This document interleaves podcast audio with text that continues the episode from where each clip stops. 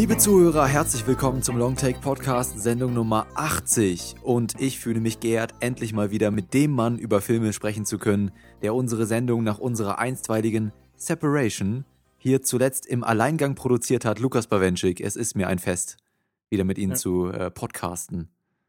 Ja, ist ja gut, dass wir The Past jetzt endlich hinter uns lassen können, gell? Uh, uh. So sieht's aus. Und wie man an diesen kleinen Anspielungen vielleicht schon bemerken könnte, geht es bei uns beiden heute um einen Film von Asghar Fahadi. Und zwar um den neuesten Film des iranischen Regisseurs, der nennt sich The Salesman. Und was wir zu diesem Film zu sagen haben, das hört ihr gleich nach dem Trailer. Was ist passiert? Wir müssen raus. Wir müssen sofort das Gebäude räumen. Was ist denn? So schnell.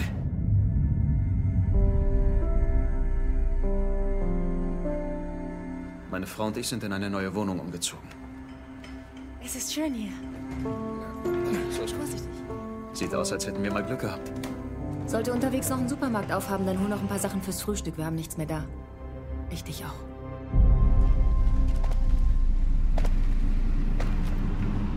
Rana! Was ist passiert? Wir wissen noch nicht, was geschehen ist. Auf einmal hörten wir ganz, ganz lautes Schreien. Rana. Die ganze Nachbarschaft wusste über diese Wohnung Bescheid. Es waren ja nicht nur ein, zwei Leute, die dort ein- und ausgingen. Wir erstatten Anzeige. Bitte nicht, das würde ich nicht aushalten. Was soll ich denn sonst tun? Was denn?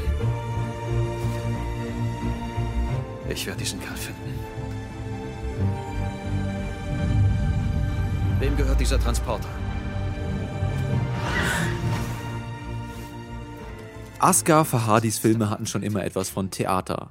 Und das nicht von ungefähr, denn der iranische Filmemacher landete in jungen Jahren durch einen glücklichen Zufall an einer Theaterschule statt an der eigentlich gewünschten Filmakademie. Zeichnen sich seine Filme heute deshalb durch komplexe Charakterdynamiken und fein geschmiedete Dialogpassagen aus, so ist es doch erstaunlich, dass uns Fahadi erst jetzt mit seinem neuen Film The Salesman tatsächlich mit ins Theater nimmt. Rana und Emad, gespielt von Taraneh Ali Dosti und Shaheb Hosseini, bilden das Paar im Mittelpunkt des Films. Zusammen mit ihrer Theatertruppe proben sie für die Aufführung des Pulitzer-gekrönten Stückes Tod eines Handlungsreisenden von Arthur Miller. Doch nicht nur wird die Produktion erschwert von der Zensur der Behörden im Iran, sondern vielmehr von einem einschneidenden Vorfall im Leben des Paares, ein tätlicher Angriff auf Rana. Zwangsläufig zieht dieser Veränderungen in der Beziehung der beiden nach sich und der Film entfaltet sich im Gewand eines Rachekrimis zu einer Auseinandersetzung mit Schuld, Stolz sowie Frau- und Mannesbildern im heutigen Iran. Fahadi verbindet damit abermals einen Sozialrealismus mit einer Spannung, die an westliche Filme von Haneke oder den Daden-Brüdern erinnert. Gelingt Fahadi denn diese Mischung abermals Lukas Bawenschik oder muss man konstatieren, dass der Film thematisch und konzeptionell verwandt mit früheren Werken von ihm wie A Separation diesen in Komplexität und Subtilität nachsteht?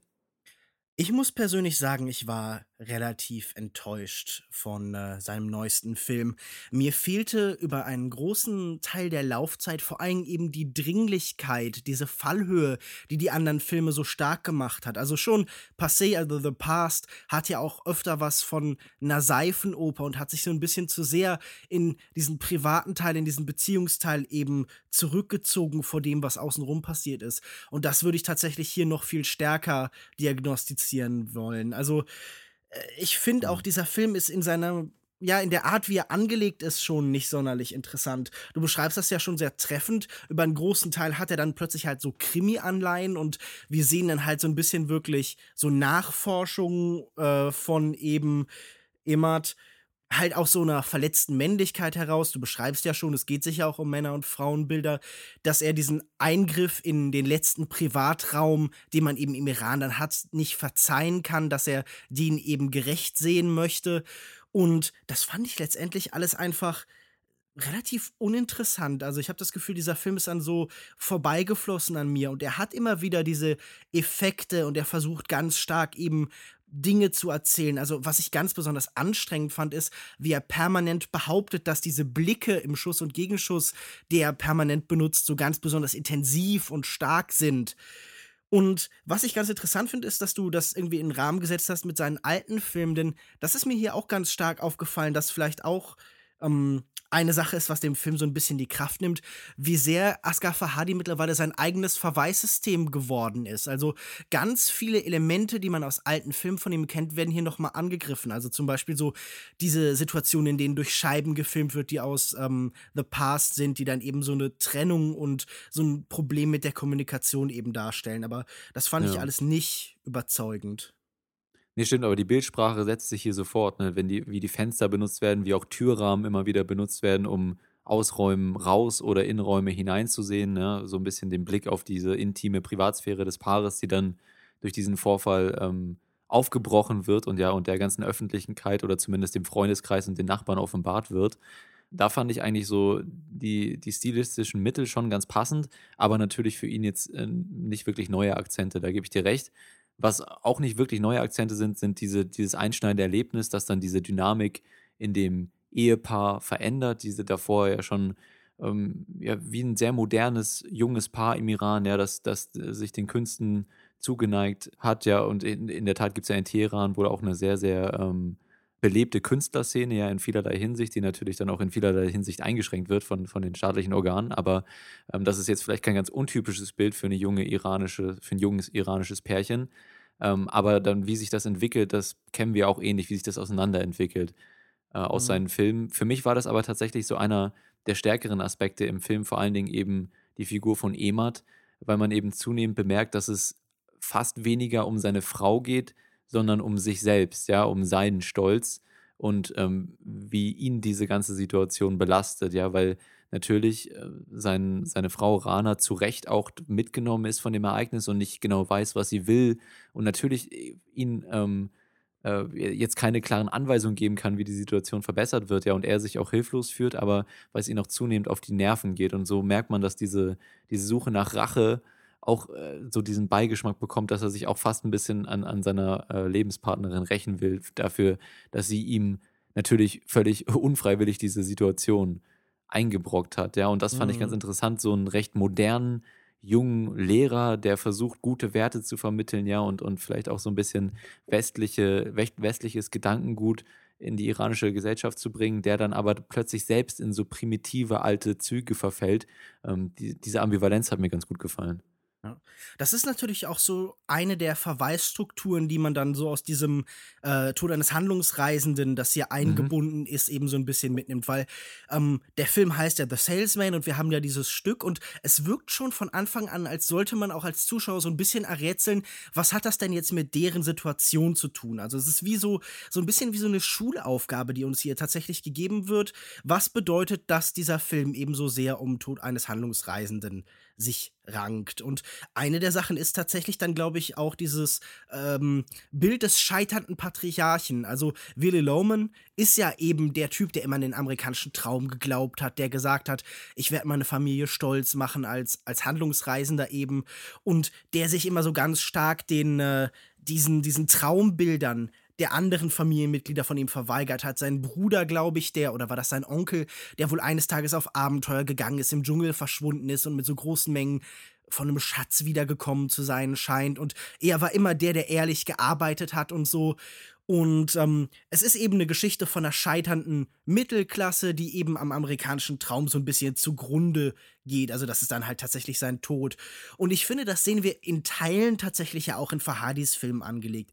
Die beiden sind permanent auf der Suche nach einer Wohnung, also nach so einem Raum des Privaten, auch natürlich, wie du beschreibst, gegenüber der Zensur dieses Staates. Nämlich, das ist, glaube ich, so die letzte Sphäre, in der man man selbst sein kann im iranischen ähm, Regime oder in dem man am stärksten man selbst sein kann, so dieser Privathaushalt und der ist ihm weggebrochen. Und man, man merkt eben, mit welcher Irritation er darauf reagiert. Und ganz interessant im Film tatsächlich angelegt, finde ich, wie ähm, dieser Film zuerst ganz viel versucht, Normalität nachzustellen, also die Kamera läuft ganz viel mit uns durch diese Wohnungsräume, erforscht die und zeigt unheimlich viel Banales, also dann macht er noch einen Tee und dann macht er noch mal einen Toast, aber dann sitzt er irgendwann am Tisch und er hat vorher den Toast reingemacht und er geht auf einmal hoch und ähm, das ist sehr, sehr schön gespielt, weil er schreckt sich dann so ganz beiläufig halt über dieses Toast und es, es das aus dem Toaster hervorschießt. Und es zeigt uns eben, wie unnormal halt auf einmal das Normale geworden ist. Und ich glaube, das stärkste Symbolbild dieses Films dafür ist eben, wir sehen ja am Anfang, wie ihr altes Haus eben einzustürzen droht oder zumindest heißt es das und alle verlassen dieses Gebäude.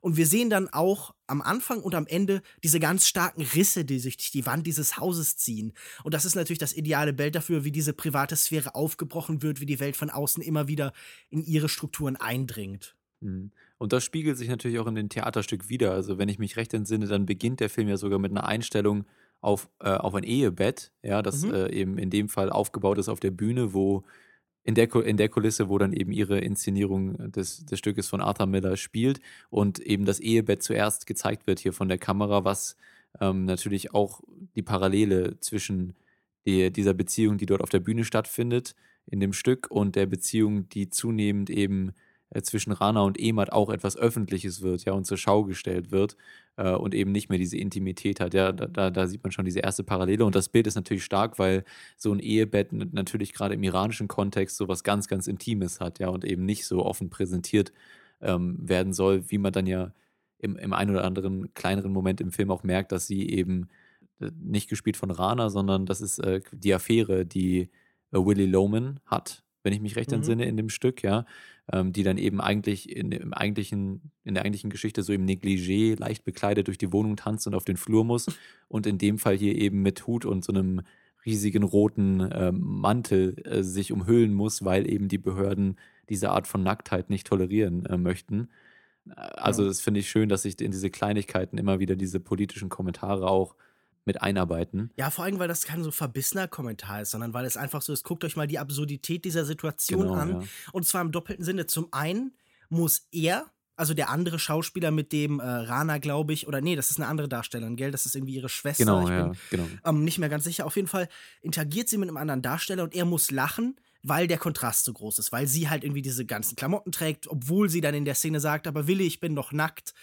Ähm, und ganz, ganz interessant finde ich, dass ihre Schwester aber die Situation und diesen äh, Abbruch des Spiels anders deutet, denn sie glaubt, sie wird nicht ernst genommen, weil sie hier eben eine Figur spielt, die in der iranischen Gesellschaft nicht anerkannt würde. Nämlich halt eine Prostituierte oder, also ich meine, im, im Film ist das halt einfach irgendeine Frau, mit der äh, Willy halt Linda betrügt.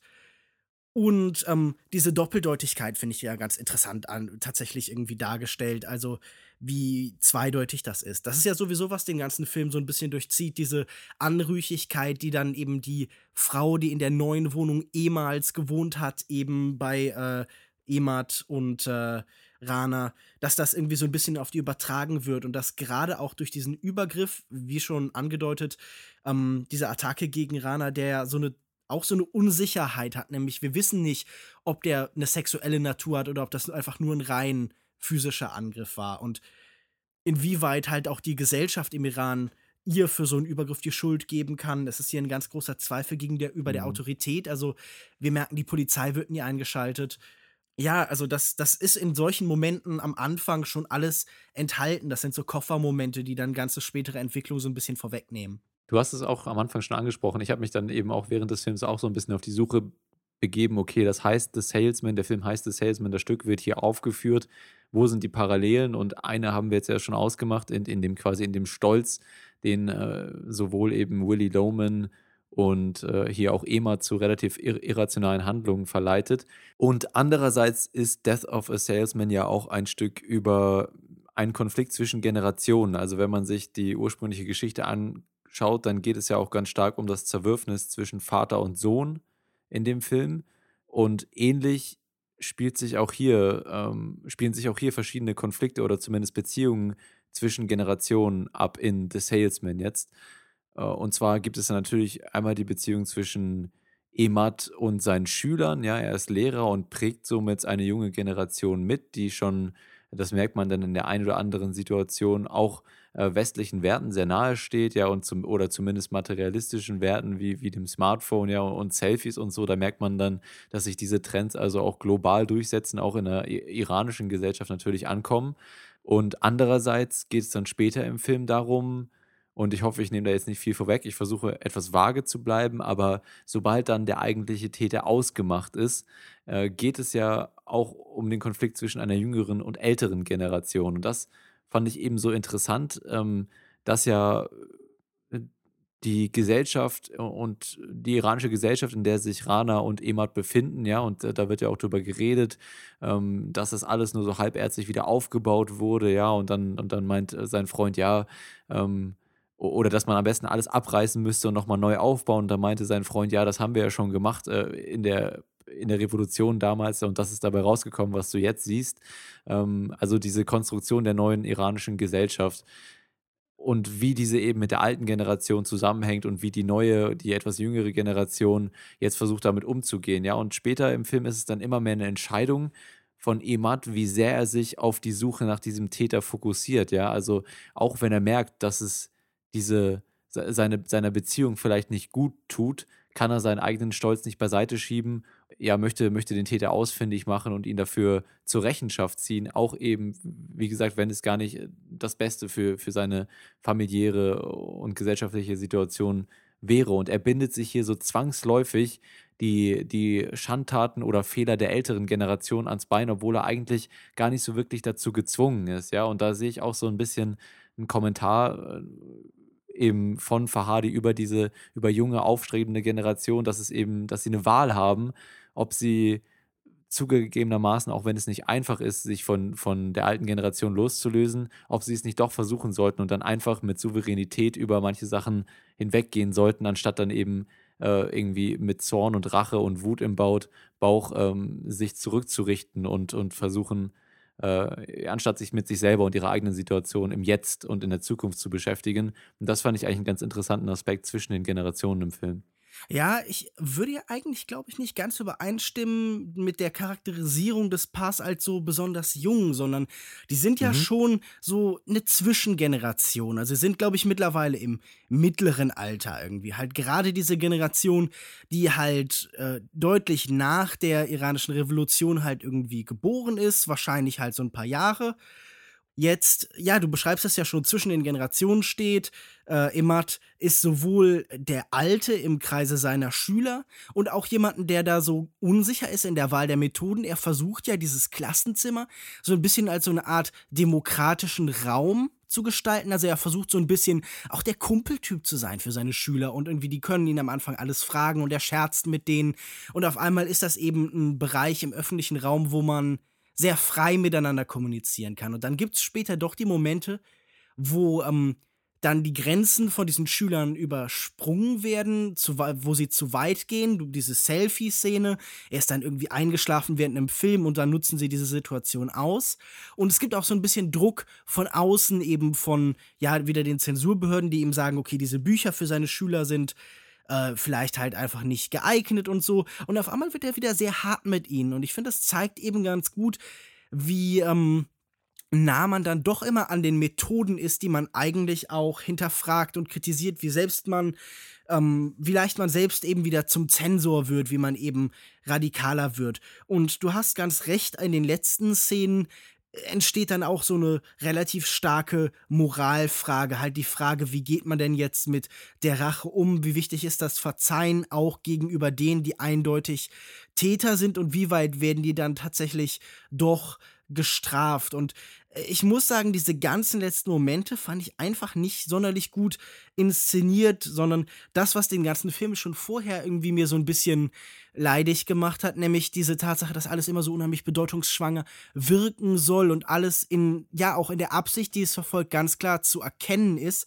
Also auch wenn leichte Momente sind, dann erkennt man mal, erkennt man sie ganz eindeutig eben als so leichte Momente und wenn das dann besonders schwer wird, dann erkennt man das auch sofort, dass das da eben so seinen Höhepunkt findet. Also dieses ganze große Finale dieses Films fand ich in jeder Hinsicht auch so ein bisschen langweilig letztendlich. Also in der Art, wie dann der Raum geöffnet wird und wir gehen dann zurück und dann kommen diese großen Offenbarungen und so. Und ich finde, das kann man ähm, sehr viel leichtfüßiger inszenieren. Und du beschreibst ja auch schon dieses Bühnenhafte, dass diese Räume, die Fahadi benutzt, dann immer wieder bekommt. Also er filmt dann, wie du schon gesagt hast, durch die Türen, um bestimmte Effekte zu haben, durch Scheiben.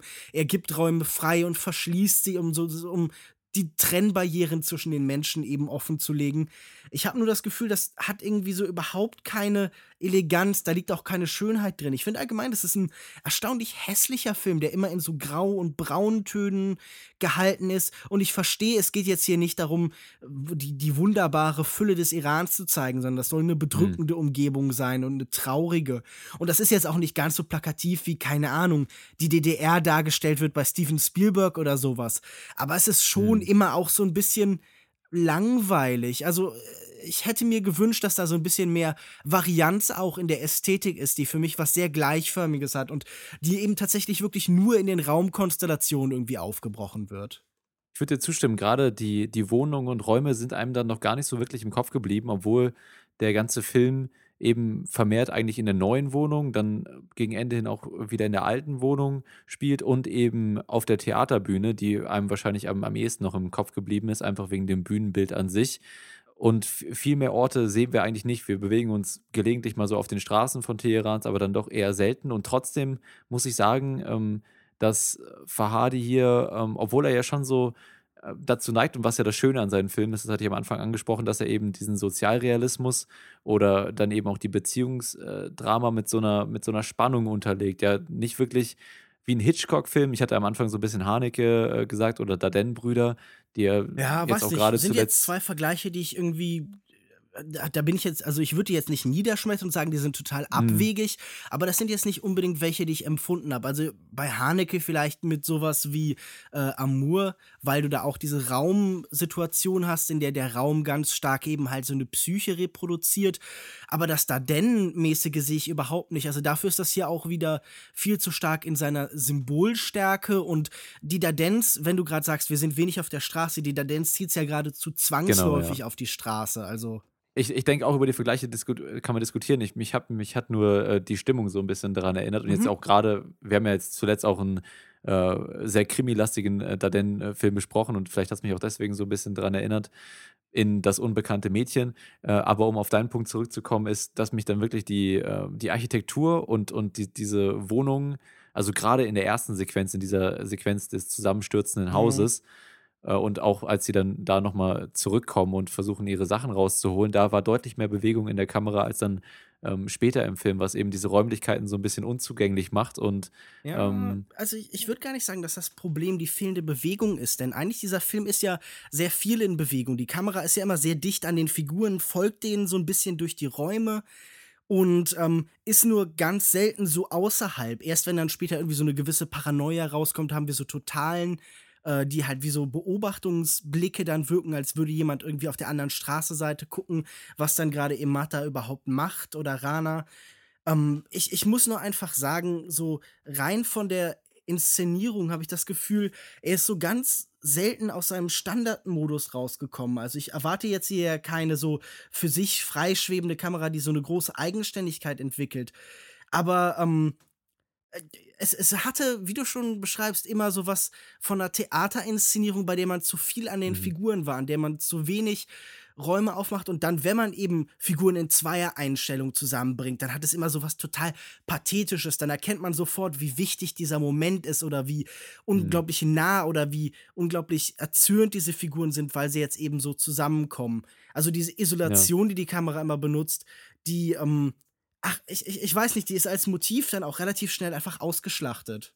Ich, ich persönlich fand ja, dass das Ende äh, schon eines der stärkeren, ähm, stärkere Teile im Film war. Also gerade dann mit, äh, mit der Konfrontation, die am Ende stattfindet, äh, die hat mich eigentlich schon überzeugt. Was mich eher so ein bisschen enttäuscht zurückgelassen hat, ist die Beziehung an sich zwischen Emad und Rana. Mhm. Und äh, zwar, weil sich der Film eigentlich schon sehr stark auf die Person von Emad konzentriert. Ja, und Rana ähm, zwar so diejenige ist, die jetzt erstmal bezüglich des Vorfalls, des Angriffs im Mittelpunkt steht, aber dann den Rest des Films doch eigentlich ähm, eher untergeht und so äh, und halt leidet, ja, und auch ja, so sie willkürlich blickt immer von handelt. außen so hinein auf alles. Genau, genau. Ja, und für mich hat sich da jetzt keine ebenwürdige Beziehung etabliert, sodass ich, äh, sodass ich das Verhältnis zwischen den beiden als besonders spannend empfunden hätte, sondern, also wenn ich gerade zum Beispiel an so eine Situation denke, ähm, wo sie den Tag verbringt mit einem kleinen Jungen, den sie mit nach Hause nimmt von der Theateraufführung, ja. von ihrer, ihrer Schwester oder Kollegin da. Ich, wir wissen nicht mehr genau, wer sie ihre ist. Ihre Schwester, glaube ähm, ich. Ihre Schwester. Sie sagt ja auch Tante irgendwas und so, also. Ach, genau, ja, so. Ähm, und sie nimmt den Jungen mit nach Hause und verbringt eigentlich einen sehr, sehr schönen Tag äh, mit dem, in dem sie tatsächlich auch mal wieder etwas erheitert wirkt nach den, nach den ganzen Schicksalsschlägen so in letzter Zeit. Und dann kommt Emat nach Hause und äh, bemerkt eben, dass das Essen, was sie da äh, schön kredenzt hat und zubereitet hat, Sp äh, Spaghetti Bolognese, wenn ich mich recht entsinne, mit dem Geld bezahlt wurde, was von dem Angreifer eben zurückgelassen wurde in der Wohnung. Und er dann, ähm, ja, die ganze Situation ist dann ruiniert und er will nichts mehr essen und äh, äh, ja, das Essen wird beiseite gestellt und man hat wieder mhm. ein Kloß im Hals, ja. Und gerade solche Situationen hätten vielleicht die Grundlage dafür geboten, dass sich zwischen den beiden ein bisschen mehr Konflikt noch entfalten kann, ja, dass sie jetzt doch dagegen angeht und ein bisschen ihre Frau steht. Mhm. Und das mhm. habe ich im Film vermisst. Ja. ja. dieser Konflikt zwischen den beiden bleibt halt immer latent. Der wird halt immer so behauptet in irgendwie diesen vermeintlich so bedeutungsvollen Blicken, aber der wird halt einfach nie so besonders effizient nach außen getragen. Und diese Passivität ist ja beabsichtigt. Ich finde sie aber halt einfach nicht besonders wirkungsvoll. Was ich ganz interessant finde, diese Szene, die du beschreibst, das Essen, das ist in diesem Moment ja fast verflucht. Also man hat das Gefühl, es läge mhm. jetzt irgendwas Düsteres darauf. Und dieses Horrorfilm, Geisterfilm-Element, das schien mir doch einfach auch wirklich sehr präsent in diesem Film.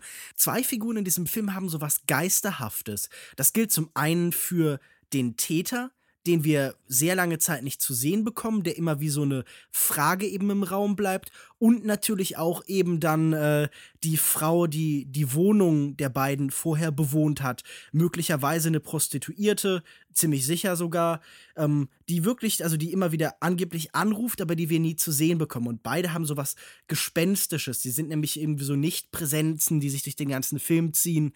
Und ich musste unheimlich stark, ich weiß nicht, ob du den Film gesehen hast, an den äh, auch im Iran spielenden, aber halt zur Zeit der Revolution Under the Shadows, der auch tatsächlich mit sehr ähnlichen Motiven arbeitet. Äh, Under the Shadow, also er beginnt ja auch zum Beispiel damit, dass man irgendwie in einem Haus, äh, dass man aus diesem Haus fast fliehen muss. Es ist zur Zeit eben dieses Krieges in der Nachrevolution und das Haus wird irgendwie von einer Rakete getroffen und auch da ziehen sich Risse durch die Decken und man wird halt irgendwie von einem Dibuk oder irgendeinem Djinn oder sowas besucht und das ist ja auch immer so ein bisschen. Und ähm, ich finde ja sowieso, da ist immer so eine gewisse fantastische Note in den Filmen von Asghar Fahadi. Du hast vorhin gesagt, es sind vor allem so sozialrealistische Filme, aber irgendwie hat man auch immer das Gefühl, da ist eine größere Kraft noch präsent. Also in den meisten Fällen ist das dann einfach die Macht des Irans und der Zensur und die Blicke der Gesellschaft. Aber hier würde ich dann eben vielleicht auch noch eine Parallele sehen zu einem anderen Stück von Arthur Miller, nämlich zur Hexenjagd. Denn äh, wie schon angedeutet, es geht ja auch die ganze Zeit darum, dass irgendwie man das Gefühl hat, alle anderen werfen ihnen was vor und der äußere Druck sorgt auch dafür, dass sie nicht zueinander finden können und dass sie in diese Passivität hineingedrückt werden. War das für dich irgendwie ergiebiger? Also ich fand, es war ein interessanter Aspekt im Film, äh, der ja auch gerade dazu führt, äh, also eine der Motivationen ist, dass sich äh, Emat so benimmt, wie er sich benimmt. Ja, also dieser, dieser auch soziale Druck und dieses ich weiß nicht, ob es wirklich tatsächlich so viel, wenn man es jetzt wieder zu Death of the Salesman äh, in Bezug setzt, ob es sich so viel um soziale Stände und so dreht und um, und um Hierarchien in der Gesellschaft habe ich in dem Film jetzt nicht so stark gesehen, aber dieser soziale Druck und dieses, dieses Herumsprechen von den Neuigkeiten, die, mhm. der dann eben äh, zusammen mit, der, mit dem Verlust des Gesichtes auch ganz stark in der Gesellschaft zusammenhängt, der dann eben dazu führt, äh, zu den moralisch fragwürdigen Handlungen führt, die jemand dann zunehmend vollzieht.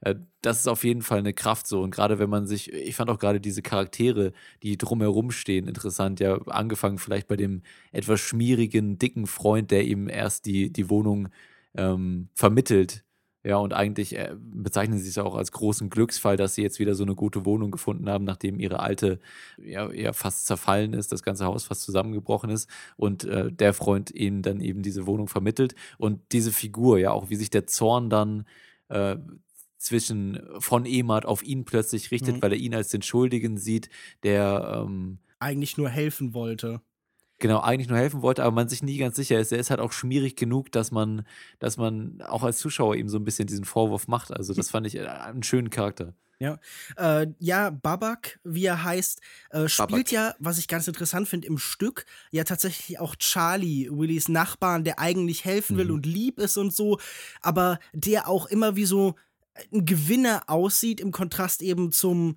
Verlierer. Das ist nicht ganz im Film abgebildet, aber das ist so ein bisschen die Machtkonstellation zwischen den beiden, die eben im Stück gespiegelt wird.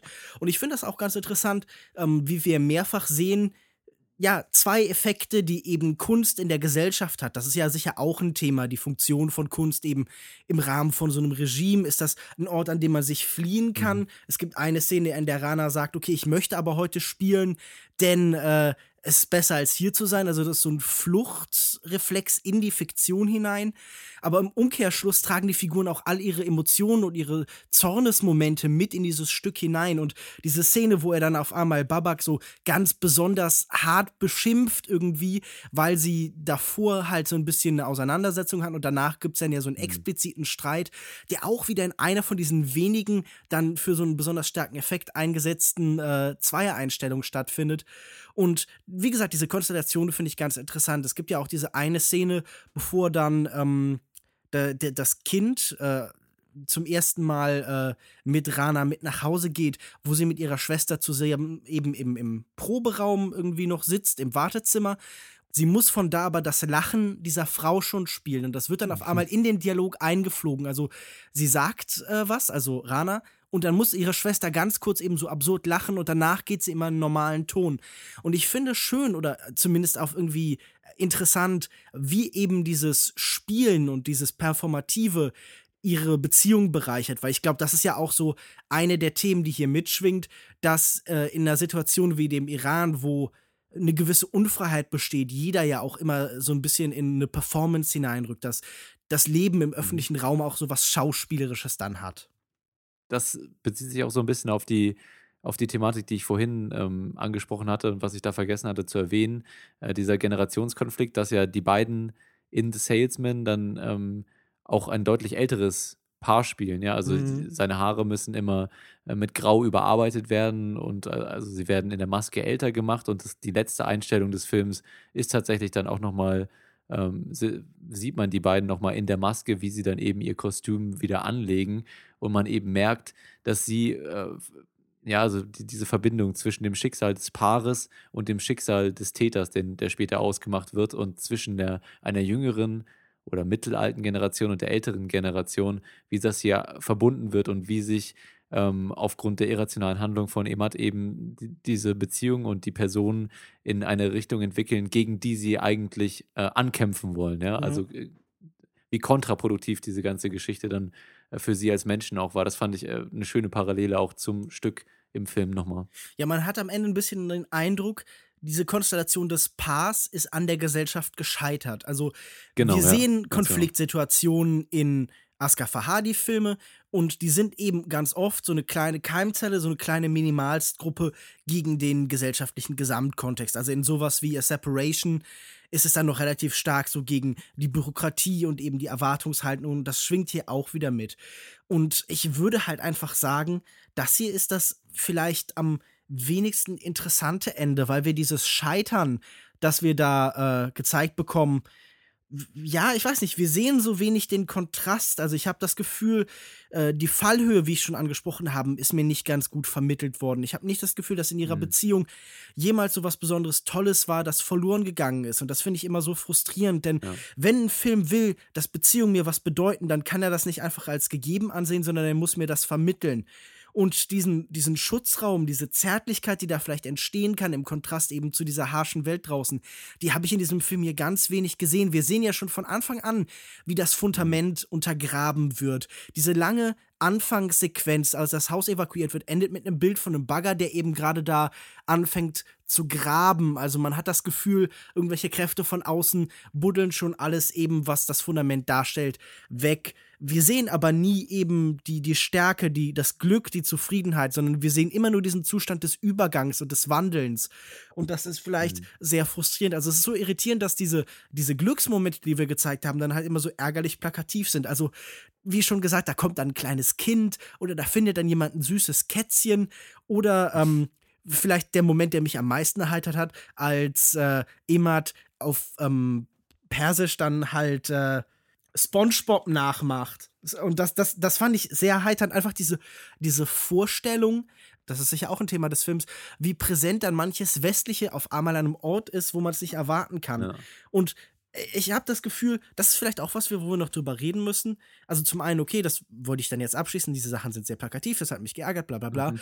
Aber ähm, ist es nicht interessant, wie sehr sich dieser Film schon einfach in seinem Titel und in seinem Referenzrahmen an äh, ein westliches Publikum richtet? Also das finde ich vielleicht fast so ein bisschen ärgerlich.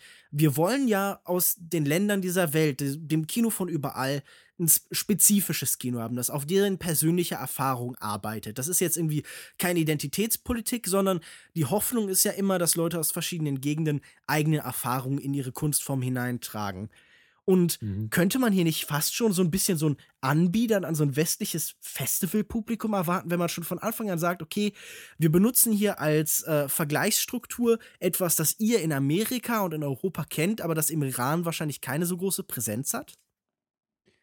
Ähm, ich glaube weniger, dass das der Fall ist, weil es, glaube ich, hier auch als politischer Kommentar fungiert. Also wenn man über Globalisierung spricht und so und, und um äh, die äh, Konvergenz von Wertesystemen aufgrund einer wirtschaftlichen Globalisierung, die dann irgendwie auch mit einhergeht oder die auch die Grundlage für sowas bildet, dann ist es, glaube ich, ein Prozess, ähm, den er hier vielleicht gar nicht so als so negativ oder, oder ja, so als, als äh, Fan, äh, Crowdpleasing oder so einsetzt, sondern schon als, als äh, Botschaft, ja, dass die jungen Generationen eben vielleicht auch gar nicht in ihren in ihren Präferenzen und Vorlieben und in ihrer Kultur so unterschiedlich sind von anderen Generationen auf der Welt und das eben äh, zu, zu, wohl oder übel ähm, äh, durch Sachen wie Smartphones und SpongeBob oder so.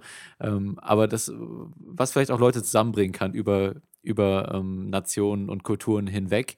Und auf der anderen Seite muss man ja auch sagen, dass zum Beispiel in der Szene, in der eine der Klassenraumszenen, dass da auch speziell ein iranischer Film zum Thema gemacht wird, ja, oder ich glaube erstmal ein iranisches Gedicht oder eine Erzählung oder so, mhm. äh, das mir jetzt gerade entfällt, aber danach äh, eben die Verfilmung davon und zwar The Cow, was ja äh, als Film so einer der ersten Filme oder der die Initialzündung war für die iranische neue Welle äh, im Kino mhm. und äh, dementsprechend haben wir ja diese Refer Referenzen der gerade der iranischen Filmkultur hier auch äh, mit drin, ja. Und das fand ich eben auch ganz schön, wenn man so häufig diese, also ich hatte schon fast befürchtet, ähm, dass hier wieder sowas Oberlehr Oberlehrerhaftes mitschwingen wird in dieser Szene im Klassenraum zwischen Emad und seinen Schülern. Aber das war tatsächlich von Beginn an ein sehr schönes Verhältnis, ja, wo eben ja. nicht zu sehr auf den Themen im Film rumgeritten wird und nicht hier da schon alles alles ausgebreitet wird, ähm, sondern hier und da kommt man eine Referenz mit rein, aber vor allen Dingen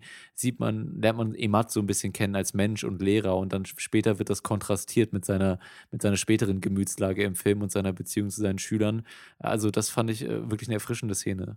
Ja, was ganz schön ist an diesem äh, anderen intertextuellen Verweis, den du da jetzt gerade beschreibst, an The Cow, ist ja mhm. diese Verwandlung, die da eben auch stattfindet. Also diese langsame Verwandlung in die Kuh und wir sehen ja auch einen Wandlungsprozess dieser Beziehung zu etwas, das eben nicht wünschenswert ist. Und das ist dann halt auch die Parallele zu diesem Stück. Also ich glaube, irgendwie ein Schüler fragt dann ja sogar, okay, wie verwandelt man sich denn in, in eine Kuh?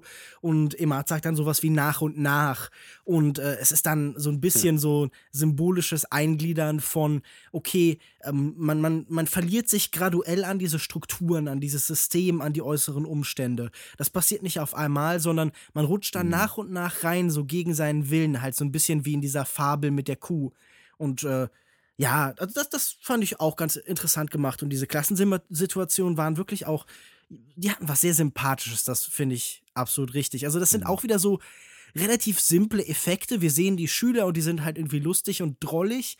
Und ähm, dann, dann mögen wir die so ein bisschen und wir erkennen, okay, im Iran ist auch so eine Grundmenschlichkeit in allem da und dann ist das wieder so ein Verweis vielleicht auch an den ganzen Alltag, den wir gezeigt bekommen, der uns sagen soll, hey, auch Iraner tragen Turnschuhe und es gibt hier so eine gewisse unnormale Normalität, die sich dann eben auch in solchen Situationen einstellt. Hm. Ah, naja.